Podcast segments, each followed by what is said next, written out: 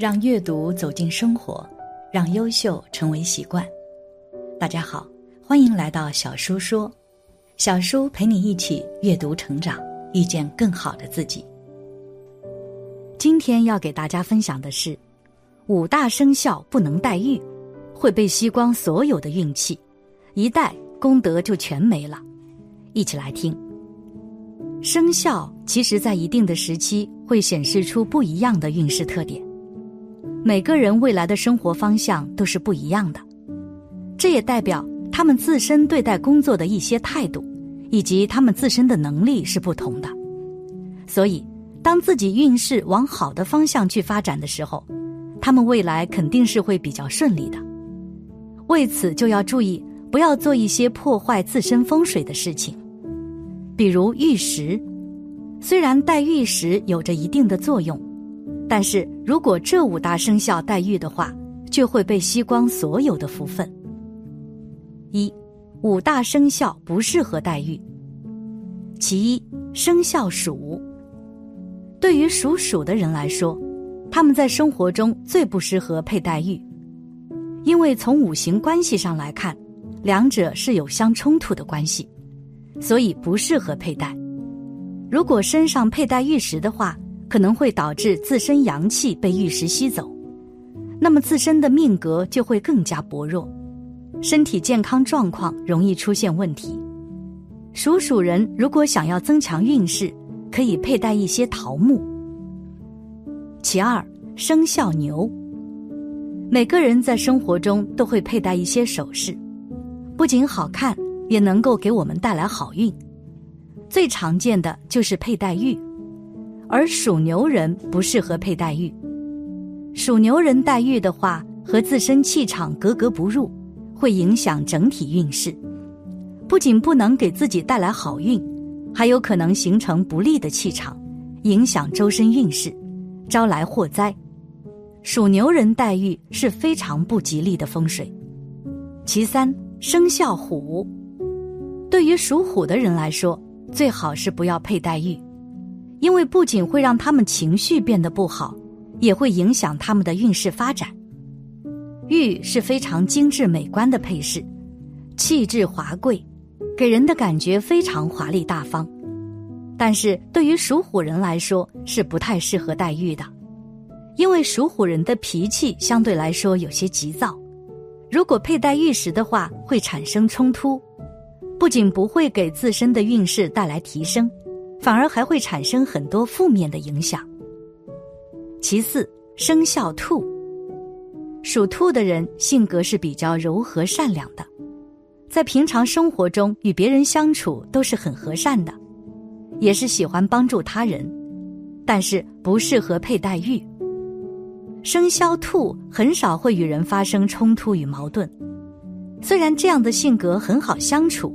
但是也会给人一种很好欺负的感觉，而玉给人的感觉也是非常温润柔和的。如果生肖兔佩戴玉石的话，那么他们气场就会变得更加微弱，这种情况下也就很容易被人欺负。其五，生肖鸡，适合自己佩戴的首饰才会给自己带来帮助，而不适合的首饰只会影响我们的发展。比如说，生肖属鸡人就不适合佩戴玉。属鸡人如果佩戴玉石的话，会给财运造成损耗。属鸡人本身就是花销不注意节制的人，如果经常佩戴玉石的话，这种情况不仅得不到有效缓解，反而还会导致属鸡人出现攀比心、挥霍无度的情况。二，玉石的作用，上述生肖。最好还是不要戴玉石，不然很容易给自己招来不好的能量。但是戴玉的朋友还是很多的，有些朋友可能还不清楚戴玉具体有哪些功效。其实戴玉戴的时间长了，很多的好处会自然而来的，会让你欣喜若狂。以下为长期戴玉的七大好处和功效：其一，少生病。玉器在古代祭祀时必不可少的用品，玉器用于祭祀是为了祈求先祖保佑，因此人们把玉器视为通灵的物品，具有辟邪护身的作用。自商朝到汉朝，不管是佩戴还是把玩，赠送玉器都起到了消除不祥心理的作用。另外，玉器镇宅的物品一般是玉观音、玉屏风、玉花瓶、玉雕兽等等。古代把玉做成不同的造型，来起到祈求平安和心理需求。一般造型为小佛像、福禄寿、十二生肖、器皿用具、首饰等等。《本草纲目》记载，玉可除胃中热、息喘、止泻、润心肺、滋毛发、养肝脏、止烦躁等等。春秋战国到清代，都有着玉能活血、预防中风的功效。其二，精神佳，玉石温润细腻，在夏天和冬天佩戴都行。夏天可以清凉解暑，冬天可以感到温暖。玉石有吸热作用，所以长期戴着和田玉会有提神作用，精神状态好，有利于做事成功，那么有利生活和工作。所谓人养玉三年，玉养人一生。经常佩戴翡翠，如手镯、吊坠等。科学证明，由于玉擦皮肤，刺激人体穴位，能活化人体经脉和皮肤，促进新陈代谢，改善人体微循环，活化细胞组织，增强人体免疫力，达到防止疾病、健身之功效。其三，改变睡眠。古代有人直接用玉来做枕头，在古代那时。这是避暑的神器，另外睡玉枕也是对身体好的，而硬枕头也不容易落枕，有利于睡得香、睡得好。其四，稳定情绪。快节奏的生活、工作的压力、繁琐事的困扰，容易让情绪有波动，一个人冲动下容易做出后悔的事情，而和田玉是很温润的玉石。有起到养心安神的作用。其五，让身体获得营养。平时人们身体的营养主要通过饮食方面获取，而佩戴玉石也能获得微量元素。玉石中有很多有益的微量元素，可以通过皮肤来给人体补充营养。其六，拥有好心情。和田玉是一种美玉。也是一种养人的玉石，又美又养人的玉石，佩戴在身上可以助长好心情，这相信是很吸引女性朋友的，而男性也能戴戴，可以提升自信和魅力。其七，带来好运。人们喜欢佩戴吉祥物来给自己增长运气。和田玉产于山川，集天地灵气，是一种吉祥物。和田玉款式很多，有不同的题材，不同的朋友根据自己的事业、生活需要，选择合适自己的来增加好运。三，戴玉的其他注意事项。综上所述，我们了解了什么样的生肖不能戴玉，这需要注意，以及戴玉的作用。另外，关于戴玉的风水禁忌也是有讲究的，我们来看一下。其一，古人云：“君子无故玉不去身。”玉应该长期戴在身上，时间久了，玉会通透润泽。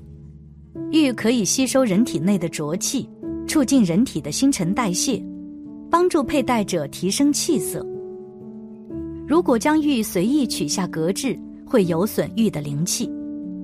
戴玉是长期的事，这样好处才会不请自来。因为玉和人产生了感情，感情越好，越对主人忠心，所以一般来说，自己的玉也不能往外送人，就是这个原因了。人养玉三年，玉养人一生，这说的是养玉。养玉是一个互相的作用，你对我好，我也对你好，这样的道理。主人如果坚持戴玉，那么玉会越戴越润。诸多的好处也会悄然靠近。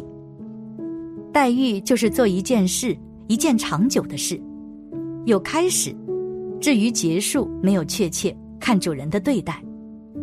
为何会去选择黛玉？想必有不少朋友会说，黛玉对身体有好处。